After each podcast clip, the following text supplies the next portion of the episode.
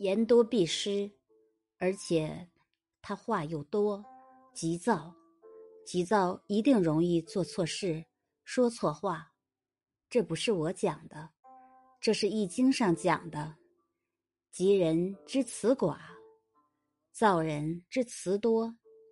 浮躁的人话很多，吉祥的人、有福气的人话少。